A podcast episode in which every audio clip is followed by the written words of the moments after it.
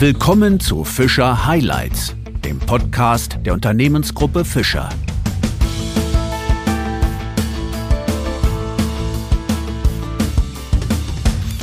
Zu einer neuen Ausgabe von Fischer Highlights begrüße ich Sie sehr herzlich. Nach einer Prognose des Handelsverbands Spielwaren werden die Verbraucherinnen und Verbraucher allein in Deutschland in diesem Jahr 4,5 Milliarden Euro für Spielzeug ausgeben. Das Weihnachtsgeschäft ist gerade in vollem Gang. Die Spielwarenindustrie ist also ein großer und wichtiger Markt, auf dem auch unsere Unternehmensgruppe Fischer mit Fischertechnik vertreten ist. Einer, der die Spielwarenbranche sehr genau kennt, ist Ulrich Bromeil. Er ist seit 2005 beim Verband der deutschen Spielwarenindustrie. Begonnen hat er dort als Justiziar und seit 2012 ist er dessen Geschäftsführer. Heute spreche ich mit ihm über diese dynamische und spannende Branche. Mein Name ist Wolfgang Pott. Herzlich willkommen bei Fischer Highlights, Herr Brobeil. Ja, Herr Pott, vielen Dank, dass ich heute dabei sein darf. Sehr, Klasse. sehr gerne. Wir sind auch gespannt, was wir von Ihnen so erfahren können. Nämlich zum Beispiel, ich habe ja gerade die Umsatzzahlen genannt, 4,5 Milliarden Euro werden die Verbraucherinnen und Verbraucher allein in Deutschland in diesem Jahr für Spielzeug ausgeben. Das heißt, mit Blick auf Ihren Job, Sie haben da wirklich einen sehr, sehr verantwortungsvollen Job, wenn ich das mal so sagen darf, oder? Ja, ich sage mal, die Spielwarenbranche ist jetzt wirtschaftlich, obwohl die Zahl sich sehr hoch anhört, ähm, nicht wirklich bedeutsam in Deutschland, äh, aber natürlich gesellschaftlich, weil wir das Große im Kleinen machen und damit die Kinder einfach Fähigkeiten und Fertigkeiten fürs Leben lernen. Äh, ich bin dann 2005 in die Anwaltskanzlei und zwar in Stuttgart Dr. Schmiede und Kollegen, die hatten sich spezialisiert auf die Geschäftsführung von Wirtschaftsverbänden. Und ich bin dann relativ früh äh, zum Deutschen Verband der Spielwarenindustrie gekommen, äh, habe den betreut, habe ihn ausgebaut. Und ja, wie Sie bereits gesagt haben, äh, 2012 äh, dann Geschäftsführung und wir sind dann 2015 äh, mit dem Verband von Stuttgart nach Nürnberg gezogen, da wo ein Spielwarenverband auch hingehört, ne, wie wir meinten. Und ich glaube, das hat sich mhm. auch bewährt. Und wir sind froh, dass wir mittlerweile in Nürnberg sind. Wenn Sie mal so äh, zurückblicken auf die letzten 18 Jahre, aber auch die aktuelle Entwicklung, wie würden Sie so die Spielwarenindustrie skizzieren? Also einmal, ähm, wie hat die sich weiterentwickelt und wo steht sie jetzt? Na gut, als ich 2005 in die Branche kam, äh, waren die ersten Jahre eher magere Jahre. Wir hatten dann 2009 die Finanzkrise. Das war ja das erste Jahr mit einem Plus. Wir haben es damals bezeichnet als Krisenwunderjahr und da ging das stetig aufwärts und äh, ja, die Krönung waren dann die Corona-Jahre 2021 mit ja, einer Sonderkonjunktur und äh, hier das Jahr 22 und wahrscheinlich wird das 23 so ähnlich werden, war auch eher wieder schwierig. Ne? Aber gut, ich sag mal, wenn man das mit der Sonderkonjunktur vergleicht, äh, klar, dann fällt das ab. Aber ich denke, das darf man nicht machen. Man muss eher mit dem Jahr, äh, mit dem letzten Jahr vor der Krise vergleichen. Und das war das Jahr 2019. Und dann passt das schon wieder. Ne? Also wir sprechen im Moment von einer Normalisierung. Ähm, mhm. Die äh, Spielwarenbranche, ne, die ist es nicht so volatil, glaube ich, wie andere Branchen. Also eher stabil, relativ stabil, würde ich mal sagen. Wir sind natürlich abhängig, stark abhängig auch von Trends und Neuheiten. Ich denke, da kann jedes Mitgliedsunternehmen ein Lied davon singen. Wir haben natürlich einen großen Einfluss von anderen Branchen auf die Produktentwicklung.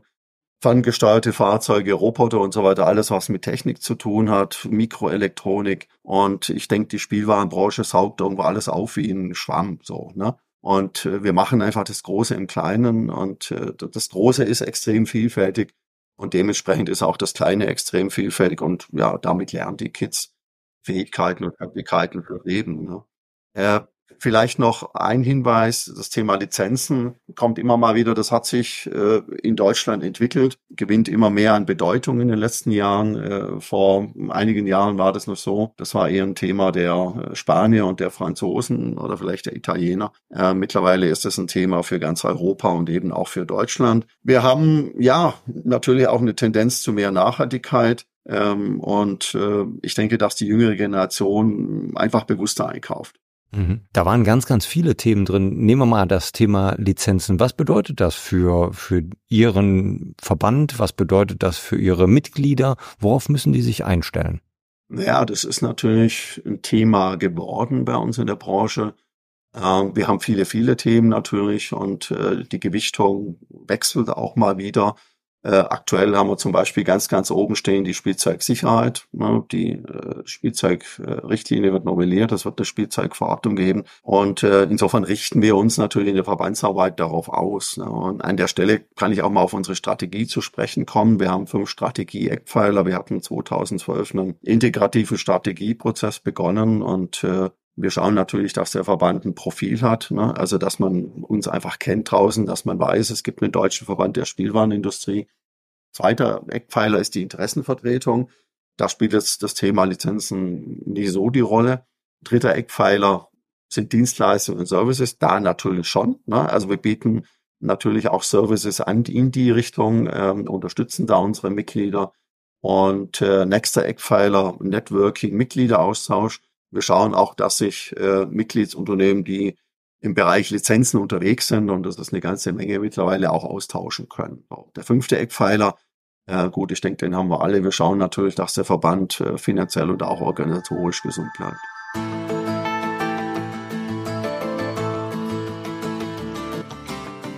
Die Vertriebswege des Spielwarenhandels sind ja sehr vielfältig. Online-Vertrieb nimmt einen immer größeren Raum ein, ist eigentlich gar nicht mehr wegzudenken. Wie gehen Sie da als ähm, Verband damit um? Na gut, die Frage ist eher, wie gehen die Mitgliedsbetriebe damit um? Wird's mal so sagen. Also ich denke, dass kaum eine andere Branche so einen hohen Anteil an Online-Umsätzen hat wie die Spielwarenbranche und äh, das nicht erst seit gestern, sondern es hat schon relativ früh begonnen tatsächlich. Wir haben auf der anderen Seite aber auch aktuell eine Entwicklung, die mehr in die Richtung geht, Stabilisierung bei den Fachgeschäften, ganz interessant, mhm. ja.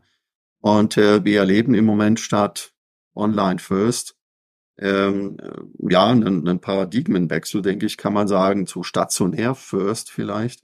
Denk, denken Sie an die Übernahme der MyToys-Filialen jetzt durch, äh, durch die Krömer-Brüder in der letzten Zeit, ja. Und ja, man braucht einfach gute Konzepte, so wie die beiden, und dann funktioniert auch äh, stationär. Ne? Und wie Christian Krömer immer sagt, äh, man muss angreifen. Ich denke, das ist ganz wichtig. Heißt, online ist mindestens so schwierig wie, wie stationär, äh, aber irgendwo haben wir eine Entwicklung aktuell wieder hin äh, zu, zu stationär. Und das hat sicher auch mit äh, dieser Entwicklung zu tun, jetzt äh, Corona und nach Corona. Ne? Also die Endverbraucher finden doch mehr wieder ihren Weg in Richtung stationäre Geschäfte. Das heißt, ich möchte mir das Spielzeug, was ich mir aussuche, vielleicht auch für meine Kinder, durchaus gern mal vor Ort ansehen. Das zum einen. Oder wollen die Kinder sich das selber auch mal angucken, wollen sie es ausprobieren, so wie wir das früher noch aus 70er und 80er Jahren kennen. Ne? Ja, das kann man schon vergleichen. Ne? Also ich, ich kenne das ja auch. Wir hatten unser Spielwarengeschäft in der Stadt und da ist man hin und das war wichtig. Ich denke, das wird auch heute immer wichtiger. Und da spielt sicher eine Rolle, dass man die Sachen einfach direkt vor sich sieht, auch mal anfassen kann, also Haptik, äh, ganz, ganz wichtig. Und ich denke auch die Beratung. Ne? Also wir haben aktuell eine, eine Entwicklung, dass über Online-Plattformen jedweder Art von A bis Z ähm, Produkte äh, auf den Markt kommen, äh, auch in der Europäischen Union, die nicht sicher sind, äh, die äh, ja keine Regeln einhalten und die zum Teil auch Plagiate sind. Äh, und insofern ja, macht es schon Sinn, wenn der Endverbraucher ins äh, ja, stationäre Geschäft seines Vertrauens geht und sich da die Spielwaren, die ja, Qualitätsspielwaren aussucht, mit dem dann die Kids auch spielen können. Und mit Blick jetzt auf das Weihnachtsgeschäft, da stecken wir ja mittendrin, egal ob online oder direkt vor Ort. Wie würden Sie das aktuelle Weihnachtsgeschäft so analysieren? Läuft's gut? Läuft's überschaubar? Was ist da so Ihre Meinung? Wir sind als Spielwarenindustrie natürlich nicht vorne dran. Das ist da, ist der Fachhandel letztendlich. Da müssen Sie die Kollegen vom BVS fragen. Ähm, aber so meine letzten Informationen waren die, naja, wir, wir spüren natürlich schon die Kaufzurückhaltung, ja, ähm, die aktuell da draußen herrscht, äh, basierend auf den, auf den Multikrisen, in denen wir uns mittlerweile bewegen. Letztendlich, äh, ja, es sind ja noch ein paar Tage und wie es immer so schön heißt, äh, am Kind wird zuletzt gespart. Also die Spielwarenindustrie hofft einfach auf eine stabile Marktentwicklung. und äh, auf ein gutes Weihnachtsgeschäft. Äh, letztendlich wissen wir zu Beginn des neuen Jahres mehr. Ja, da dürfen wir auf jeden Fall schon mal gespannt sein. Ähm, wenn wir uns jetzt einmal angucken, wo kommen denn eigentlich die meisten Spielwaren her, dann sind das ganz viele, die aus Fernost zu uns auch kommen. Sie hatten eben auch das Thema Sicherheit angesprochen. Man darf das sicherlich nicht generalisieren, aber es ist durchaus auch immer wieder ein Thema. Und im Gegenzug produzieren nur noch ganz wenige Unternehmen hier vor Ort in Deutschland. Eines davon ist auch Fischer Technik. Was sollte denn aus Ihrer Sicht sich ändern, um weitere Fertigungsstandorte wieder nach Deutschland zu holen? Hm, ich denke, es wäre schlichtweg falsch, in einer vernetzten Welt, in der wir heutzutage leben, jetzt einfach nur national zu denken. Hm, weil diese internationale Arbeitsteilung, äh, die herrscht, die lässt sich nicht so ohne weiteres zurückdrehen. So, ja. Und vom Wissensaustausch, da profitieren alle irgendwo ich denke, und ich glaube, da bin ich auch nicht allein, dass der Hochpreisstandort Deutschland sicher nie mehr zu einem Low-Cost-Standort wird. So. Aber äh, innovative Produkte haben hier durchaus eine Chance, das ist klar. Ja. Es gibt in der Tat ja eine Tendenz zur Verlagerung, sage ich mal, äh, von der Produktion jetzt in, in andere Länder, von China insbesondere. Und da sprechen wir im Moment von 70, 75 Prozent.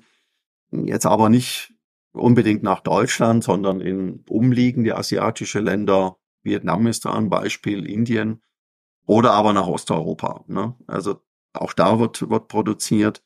Warum ist das so? Ich, ich denke, dass hier äh, Logistikkosten sicher eine Rolle spielen, ähm, auch sensible Lieferketten und ja einfach die Nähe zu Herstellern.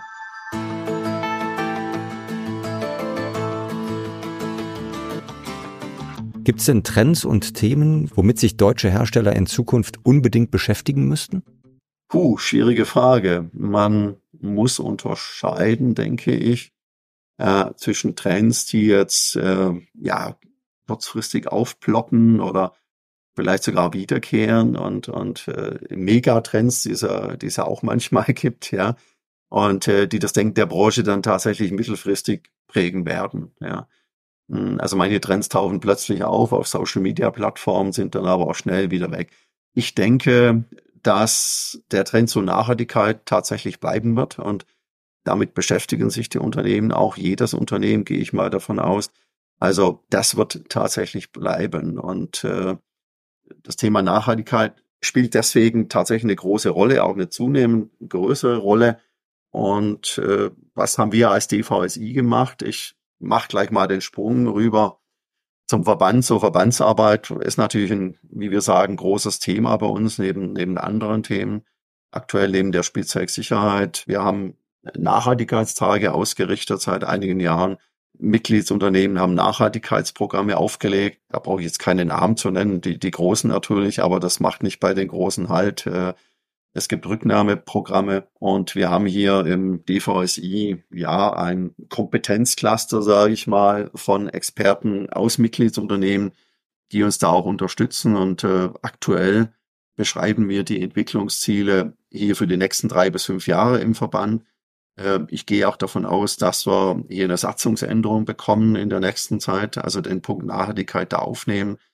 Äh, es wird ein Leitbild geben, eine DVSI-Nachhaltigkeitsposition darf einfach nicht fehlen in, in unserer Strategie. Die fünf Eckpfeiler habe ich schon, schon genannt mit Blick einfach auf die Zukunftsfähigkeit des Verbandes. So. Was machen wir da im Moment? Ähm, ich habe schon gesagt, Ziele und Strategien zur Nachhaltigkeit. Da ist es für den Verband natürlich immer wichtig, das auf einen breiten Konsens abzustützen.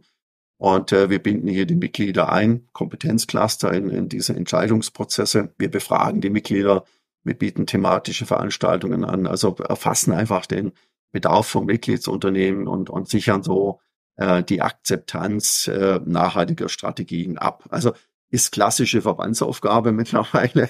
Das war vor ein paar Jahren noch nicht so und ich bin ja schon seit ein paar Jahren dabei. So nach, nach innen ist es einfach, ich, ich denke, wichtig, gemeinsam äh, solche Themen zu bearbeiten, weil das kann durchaus Mitglieder und, und auch Mitarbeiter von Mitgliedern aktivieren und, und hier eine neue Dynamik auslösen. Äh, nach außen, naja, das, das glaubwürdige Besetzen von Nachhaltigkeit stiftet in der Außenwirkung natürlich auch einen gewissen Nutzen. Also ich denke da an Imagegewinn, äh, insbesondere gegenüber politischen Stakeholdern. Und da sind wir schon wieder bei der Interessenvertretung. Und ja, vielleicht auch mal dem Zugang zu Fördermitteln für Spielwarenbranche. Mhm. Nachhaltigkeit spielt auch für Fischertechnik eine große Rolle, genauso wie weitere Zukunftsthemen, etwa erneuerbare Energien oder auch Robotik. Ähm, wie würden Sie da Fischertechnik im Gesamtkontext einordnen? Ja, also das ist absolut der richtige Ansatz, weil, äh, sag mal, doch wissenschaftliche Fähigkeiten, ja, ähm, lernen die Kinder. Das ist ein spielerisches Fördern, also absolut wichtig. Und das ist genau das, äh, was ich vorher schon gesagt habe, das Große im Kleinen. Damit lernen die Kids Fähigkeiten und Fertigkeiten fürs Leben, eben auch in dem Bereich. Ja, es werden hier komplexe Themen äh, verständlich erklärt. Das ist wichtig. Äh, das Spielzeug hat einen praktischen Bezug zum Alltag, also zum aktuellen Alltag natürlich und nicht zum Alltag vor, vor 20 Jahren. Das ist ganz wichtig. Ja, ich beobachte das natürlich auch und äh, ich finde super, dass Fischertechnik hier zentrale Themen aufgreift äh, und ja, erneuerbare Energien sind natürlich auch Voraussetzungen äh, für eine nachhaltige Zukunft. So sehen wir das auch. Und dann äh, ist dem eigentlich nicht mehr viel hinzuzufügen. Herr Brobal, ich danke Ihnen für das attraktive und gute Gespräch mit Ihren interessanten Einblicken in die Branche der Spielwarenindustrie. Wir haben mit unserem Unternehmensbereich Fischer Technik natürlich ganz besonders viele Berührungspunkte und deswegen auch vor diesem Hintergrund danke für diesen Austausch und für Ihren Besuch bei Fischer Highlight. Ja, ich bedanke mich, Herr Pott, hat Spaß gemacht und äh, vielleicht bis zum nächsten Mal. Auf jeden Fall. Besten Dank. Ja, danke, danke. Tschüss. Ciao, ciao.